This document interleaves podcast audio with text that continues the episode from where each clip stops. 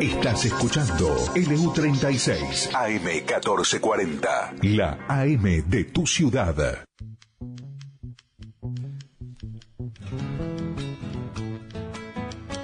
Estamos en comunicación con la señora Patricia Bullrich.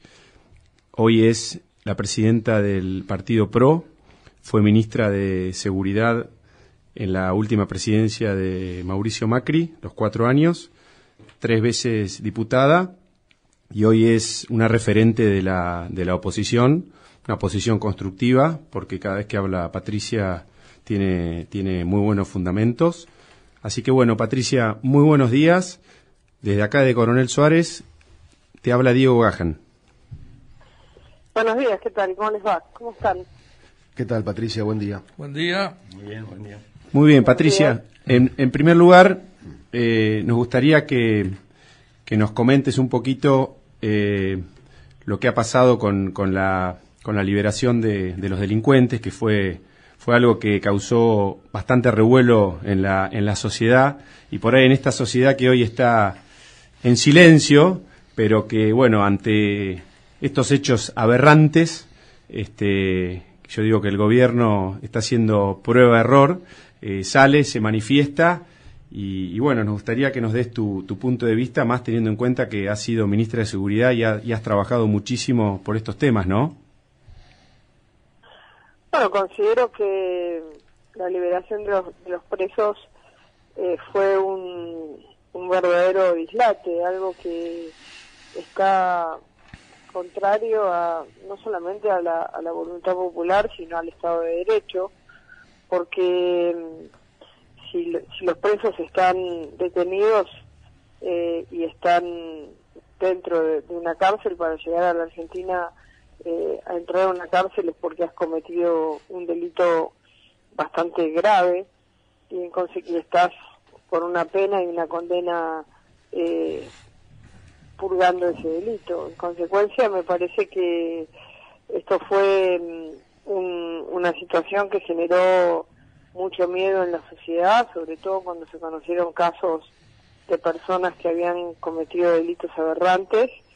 Y bueno, creo que tanto en la provincia de Buenos Aires como a nivel nacional los casos comenzaron a analizarse con un poquito más de detenimiento.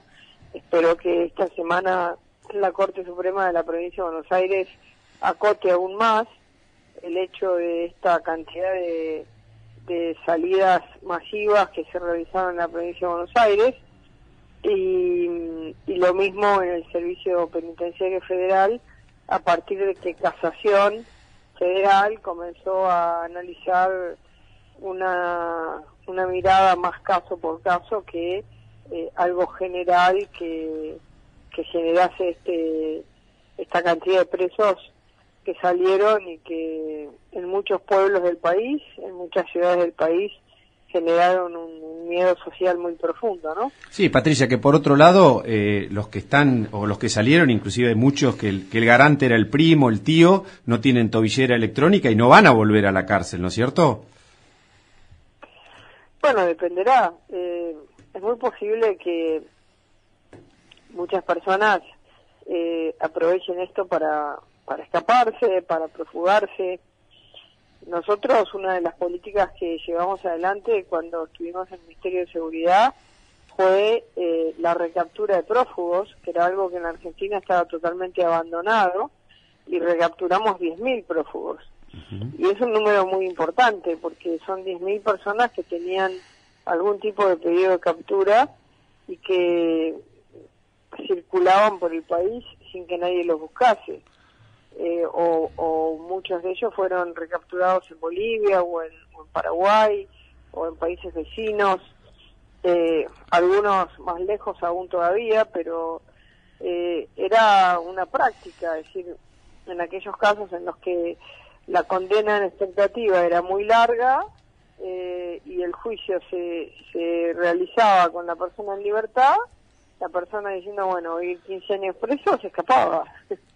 Entonces, Exacto, ahí, eh, y ahí eh, escuchamos al presidente decir que eh, durante el, eh, los cuatro años del gobierno de Macri eh, subió el 40% la cantidad de delincuentes en las cárceles, como algo, como algo en realidad que, que, que, fue algo malo, ¿no es cierto? Bueno, sí, claro, subió el 40% los delincuentes en las cárceles, primero porque fuimos a buscar a los delincuentes que estaban en la calle. Exacto. que tenían pedido de captura y que nadie lo buscaba. Y que, a ver, ¿no? Los encontramos a partir de trabajos simples, no es que teníamos eh, aparatos eh, absolutamente tecnológicos, no, con buscándolos, haciendo haciendo seguimientos vía vía digamos por supuesto siempre con orden judicial pero vía eh, Facebook, familias y demás. Los encontramos. Además de eso, un desarrollo de una política criminal de, cambiar la lógica de que la, la víctima era el victimario y el victimario la víctima. Y así, bueno, eh, hicimos una estrategia de que el que las hacía las pagaba, además de la lucha contra el narcotráfico. Eso aumentó considerablemente la cantidad de presos, pero no es un problema nuestro, al revés, es, es un bien para la sociedad porque vos eh, lo que haces es demostrar, demostrar que hay, hay una relación entre el hecho cometido y la pena recibida. Si no es la sociedad de la impunidad, yo hago y sigo en la calle, sigo haciendo, eh, y como soy reiterante y no reincidente porque sigo haciendo pero no tengo condena, entonces sigo y sigo. Nosotros encontramos en nuestro programa de ofensores en trenes eh, personas que habían cometido 30 delitos, 30. Y como no, como eran delitos pequeños, hurtos, nunca llegaban a tener una condena y seguían y seguían y seguían. Claro, y seguían. Bueno, y ese, ese programa que nosotros desarrollamos, que se llamó Ofensores en Trenes, terminó en la nada, lamentablemente. Patricia, eh, yendo ya un poco más al, al, a la oposición y al armado, eh, se observa, Fernando Sifón es mi nombre, perdón, eh, se observa em, de afuera por lo menos como si hubiera dos, dos, dos este, alas, digamos, dentro de, dentro de Cambiemos, un ala más, más progresista y un ala más este, conservadora, digamos, o más liberal. Eh, ¿Es así o, es solamente la apariencia? progresista y liberal. Sí, sí, más, más digamos, más identificada con políticas este, sociales y más eh, identificadas con la libre empresa, digamos. ¿Existen estas dos alas dentro de Cambiemos?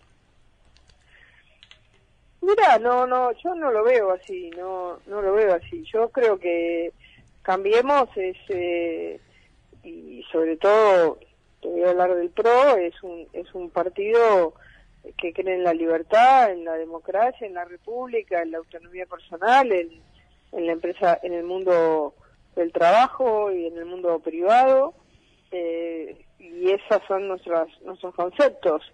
Eh, creo que en este momento no se está dando esa discusión, o por lo menos yo no la veo, no la siento así.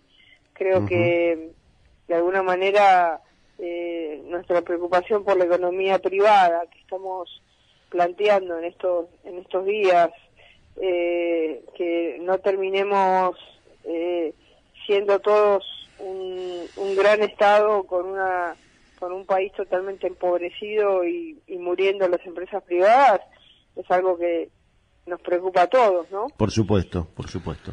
Eh, Patricia, buen día. Juan Emilio de Luzarreta. Yo, yo te vuelvo un poquito. Buen día. Pues te vuelvo un poquito para atrás. Eh, indudablemente, con el tema de la suelta de los presos, el gobierno hizo un arreglo porque de golpe se cortó, la suelta iba a ser mayor, eh, de arresto domiciliario poco, pero indudablemente algún arreglo hizo el gobierno con, con los presos. ¿Ustedes, ¿Ustedes, la oposición, tienen idea qué arreglo hizo o esto se tira para adelante nomás? En primer lugar, la, la política criminal de un país eh, y sobre todo en las cárceles es una tarea compartida. No es como ha dicho Fernández que solo es un tema de la justicia. Eso no es verdad. Yo he sido secretaria de Política Criminal en la Argentina y conozco perfectamente cómo se maneja. Es decir, el servicio penitenciario es el que hace informes eh, respecto a si un detenido tiene condiciones o no para salir, le hace un seguimiento durante todo su, eh, su trayectoria carcelaria eh, y, entonces esos, esos informes son los que toman los jueces de ejecución de la pena para ver si hay salidas anticipadas o no. Por otro lado, eh, Juntos por el Cambio en el año 2017 cambió esa ley eh, y todos los presos que tienen condenas de, de, crímenes de más de 15 años ya no salen más y tienen que cumplir toda la condena. Lo que pasa es que como la ley penal no es retroactiva, eso demora un poco más. Eh, yo creo que lo que sucedió acá fue que cuando vieron que el repudio era absolutamente masivo, totalmente masivo y de toda la población, que cruzaba a toda la población, bueno, volvieron para atrás las carpetas de presos que tenían listos para salir y acusaron a la justicia. La, la justicia, eh, digamos, entendió que iba a quedar sola en esto y bueno, también comenzó a decir, bueno, no hay más eh, masividad, vamos a ver caso por caso. La Cámara de Casación Penal Federal eh, mandó para atrás la salida de Jaime, la provincia de Buenos Aires, la Corte Suprema seguramente va a anular el caso de... Perdóname, Patricia, que la, que la pidió el, el secretario de Derechos Humanos corregime si me estoy equivocando, Pietra, Pietragalla, ¿no? A la, a la, Pietragala, sí. Pietragala, perdón. A la, a la salida de Jaime, ¿no? Así es, sí, sí, sí, una vergüenza, ¿no? Exacto. que pidan la salida de Jaime, el secretario de Derechos Humanos de la Nación. Exacto, ahí, ahí se cae la, la, el, fundamento del presidente cuando dice que, que es el Poder Judicial el, el, responsable, ¿no? De los, de los pedidos, ¿no? No, pero además eh, hay muchos ejemplos. La Comisión de la Memoria que trabaja en la provincia de Buenos Aires, en el Ministerio de Justicia, fue a la cárcel a decirle a los presos, compañeros, ya van a salir. No sé, compañeros de quién, compañeros de qué, de, eh, asesinos, violadores, eh, personas que han hecho daño a la sociedad. Y le dicen, compañeros, ayer vimos cómo, cómo murió un, un ídolo del fútbol en Rosario eh, en un robo cuando le robaban la bicicleta. eh, y, y el, al que lo mató, que le van a decir compañero. no, no se entiende, ¿no? Esa, esa ideología de, de, de defender a, a, los que roban, a los que asesinan, a los que violan. Sí, terrible. Patricia, eh, te cambio un poquito el, el tema. Eh, de cara a las elecciones legislativas del año que viene, ¿Cómo, cómo va a seguir eh, Juntos por el Cambio? Bueno, ahora si hay algo que no estamos pensando es en eso. estamos trabajando en, en, la organización partidaria, por supuesto, pero bueno, nosotros jugamos mucho a, a recuperar eh, un, un protagonismo que nos dé más instrumentos porque una de las cosas que le pasa hoy a, a Juntos por el Cambio, y, y, eso lo siente la sociedad, es que si bien tenemos un bloque muy importante de 116 diputados, el, el oficialismo reuniéndose con la gente de La Baña eh, ha, ha reunido el quórum para trabajar solos. Entonces, de alguna manera lo que buscan es ignorarnos, que nuestra vos nos escuches y eso es, es muy muy negativo para digamos para la sociedad porque ¿qué, dice bueno qué está haciendo juntos por el cambio bueno estamos haciendo lo que podemos con la fuerza que podemos pero para eso necesitamos tener eh, más diputados que nos permitan mantener una eh, una oposición fuerte y sólida, ¿no? ¿Ustedes no creen, Patricia, que, eh, digamos, eh, hay parte del electorado que, históricamente han tenido que, sea, que está desencantado eh, y que, digamos, los ve como un, un, una opción, digamos, un poco mejor que el kirchnerismo, pero siempre en el mismo sentido, ¿no es cierto? No hablemos de delincuencia, hablemos de política, hablemos de, de carga impositiva y ese tipo de cosas. Este, yo creo que una gran parte de la población esperaba un poco más de ustedes en ese sentido, ¿no? Un poco más de, fomentar la empresa, un poco más de, un poco menos de impuestos, un poco más de libertad, es decir, algunas cosas que, que por ahí este, se quedaron un poco cortos. Bueno, sí, eh, nosotros no, no negamos de, eh, que durante la gestión ha habido problemas y cosas que se hubieran querido hacer y que no hubo espaldas o espacio o convicción para hacerlas. Pero bueno, eh, es, tuvimos muchas limitaciones, muchos problemas eh, de gobernabilidad, que son los que siempre tiene aquel que no es parte del partido del poder, y buscaremos corregirlos hacia el futuro. Pero por otro lado, Juntos por el Cambio es, es, eh, es la fuerza política que hemos sabido construir los argentinos para defender esos valores. Entonces, eh, a mí me parece que es importante defenderla, no, no destruirla, porque lo peor que puede pasar es que en la Argentina quede un solo partido, que haya un monopolio eh, y que todo lo demás se fracture. Y terminamos con, con 20 años de populismo. Así que me parece que eso no es bueno y, y es bueno defender lo que hicimos. Eh, nada es puro hoy en, política ni en el mundo de las ideologías. Martina Aguirre te saluda, Patricia. Pero para lograr eso, eh, sospecho que tendrían que estar un poco más activos. se ve un poco como desdibujada la oposición en, la actuación de hoy en día. Bueno, estamos activos. Lo que pasa es que también tenemos una actividad relativa al, al lugar donde estamos. Fíjate lo que costó eh, poner en marcha el Congreso. Nos dieron más vueltas que un caracol. Bueno, eso, eh, eso sí, de terror. Eso Todavía no ha, no ha podido comenzar. Sí, pueden ir, eh, pueden ir los casqueros al supermercado y no pueden ir los diputados a sesionar. Bueno, ahora ya hemos dicho que si el miércoles eh, no, no hay una sesión, la haremos presencial. Yo no soy diputada, pero nuestro bloque. lo mismo pasó en Senado en consecuencia las, las trabas que han, que han puesto para que funcione un solo poder. Eh, el lunes debería anunciarse el fin de la cuarentena judicial, que es otro tema importantísimo. Eh, la Corte Suprema tiene que sacar de la cuarentena la justicia, porque la gente necesita justicia. Eh, para, para todos los temas importantes de la, de la vida de los argentinos. Así que eh, esto ha dado una idea de que hay un solo poder en marcha y bueno, nosotros tenemos que demostrar que eso no es así. Patricia, eh, ¿cómo, cómo, ¿cómo ves que ha manejado esta pandemia el gobierno, más allá de, bueno, de las cosas ya que hablábamos, liberación de presos y eh, ¿cómo, cómo, cómo ves desde tu rol eh, que ha manejado la pandemia? ¿En qué, ¿En qué podés criticar o en qué podés decir se hicieron las cosas bien nosotros creemos que esto es un triángulo, ¿no?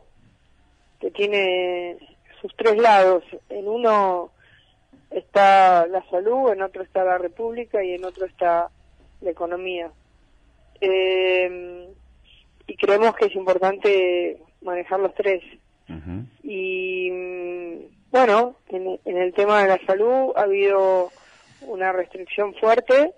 Eh, hasta ahora esto viene con, con baja circulación del, del virus, pero tampoco sabemos exactamente qué es lo que pasa. El mismo presidente lo dijo ayer.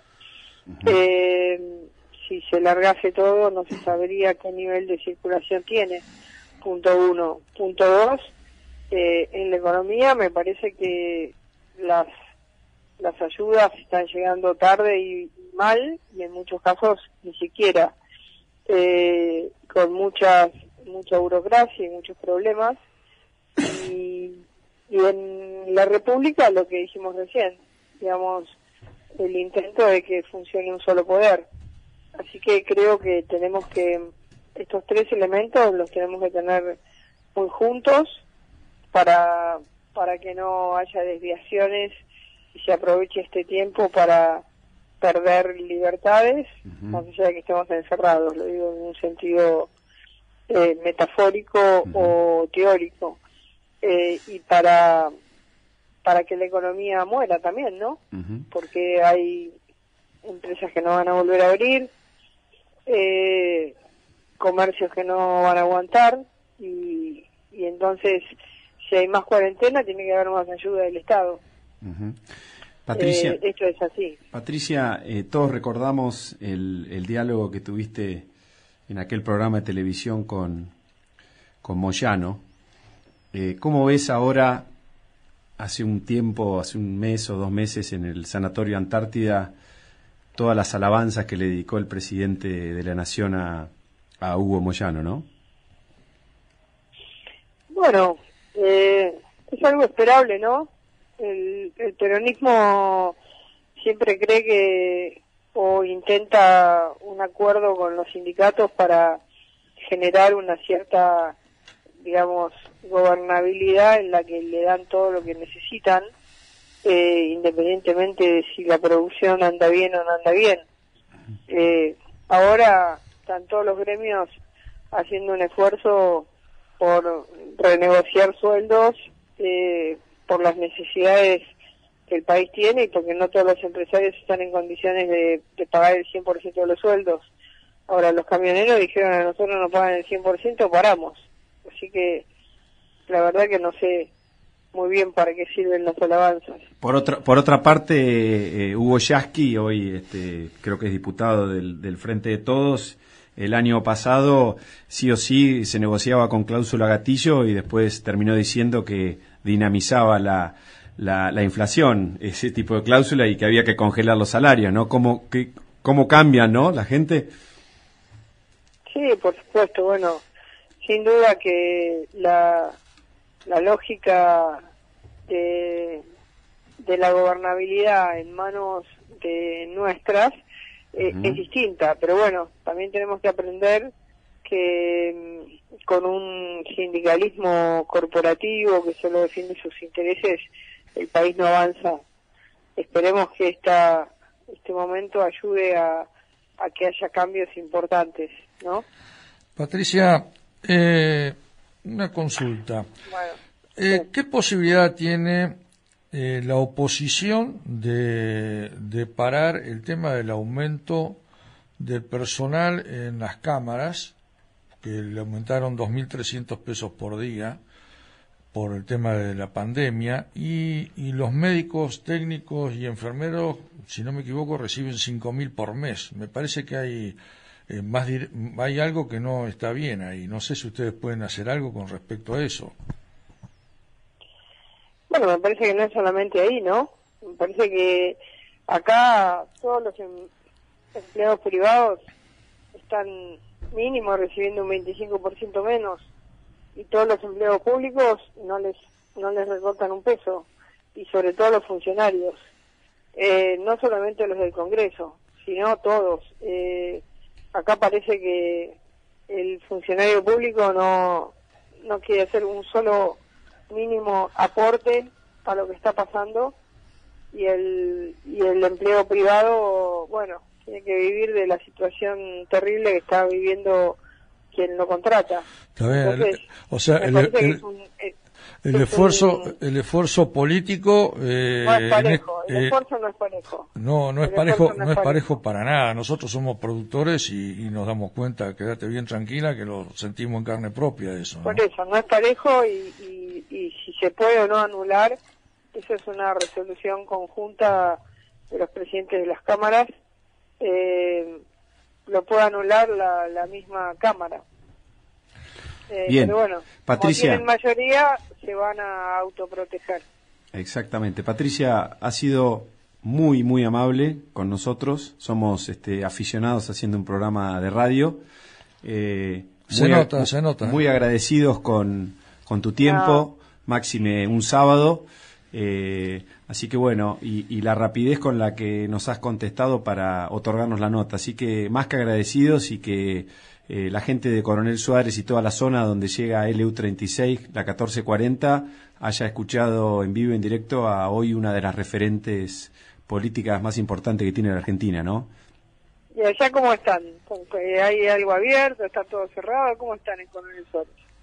Sí, bueno, acá ahora teníamos una, un toque de queda a las 16, ahora se extendió, se extendió hasta las 18.30.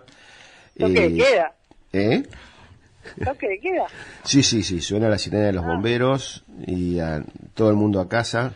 Y si no, marche preso. Y si no, tenés este multas. Pero toque de queda, toque de queda lo decide la está en la Constitución, ¿no? Bueno, es una forma de... En la Constitución, de, la mitad de las ah. cosas que estamos viviendo no están en la Constitución. Ah, bueno. ¿Y, qué? ¿Pero están los comercios abiertos? ¿No están? ¿Cómo es? Ahora, a partir de ahora, eh, pueden abrir hasta las 18.30 en dos turnos. Hasta hace un día era hasta las 16, corrido de, de 9 a 16. Ah, ok y algunos comercios con restricciones. Sí, algunos son los jueves, viernes y sábado. Claro, por ejemplo, bueno, ropa, suponete tres días a la semana, autos dos días a la semana, sí. bueno, pero no está todo parado. no, no, no, no. Y el agro está trabajando normal. El agro estamos trabajando normal. Están, mejor, están mejor. Sí, sí, sí. estamos mejor en eso. de, otro día hablamos de impuestos y. Bueno, muchísimas gracias, Patricia. Muchas gracias. Muchas gracias.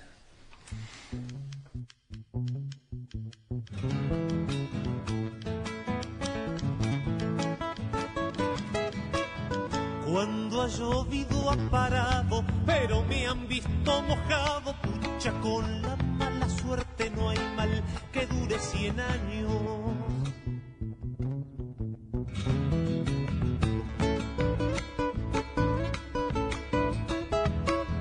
Más vale pájaro en mano si ha de faltarme el bocado. Más vale tarde que nunca